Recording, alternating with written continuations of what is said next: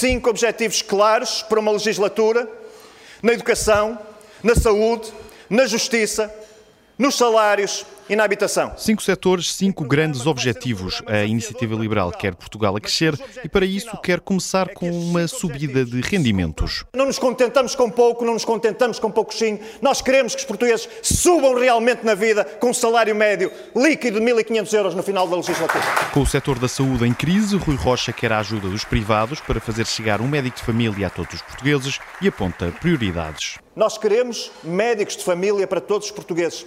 Mas no primeiro mês há uma coisa que eu vos garanto: grávidas, crianças até 9 anos e portugueses com mais de 65 anos vão ter médico de família, coisa que hoje não têm, vão mesmo ter médico de família. Já no capítulo da habitação, a iniciativa liberal aponta um único caminho construir mais casas. Mais 250 mil casas até 2028 construídas ou em início de construção. Mais 250 mil casas para os portugueses. Na educação, Rui Rocha quer o regresso dos exames de final de ciclo e aproveita para dar a mão aos professores reformados. Nós vamos dizer aos professores reformados que podem vir trabalhar recebendo um salário e acumulando com a pensão. Nós queremos professores para as crianças que estão nas escolas portuguesas. Nós vamos desafiar os reformados. E numa altura em que os casos de justiça vão marcando o debate político, a iniciativa liberal compromete-se a diminuir os atrasos no setor. Pois nós temos um conjunto de medidas para trazer esse valor. Quinto objetivo, para menos de um ano até o final da legislatura. Como? Simplificação desburocratização, introdução de mecanismos de arbitragem,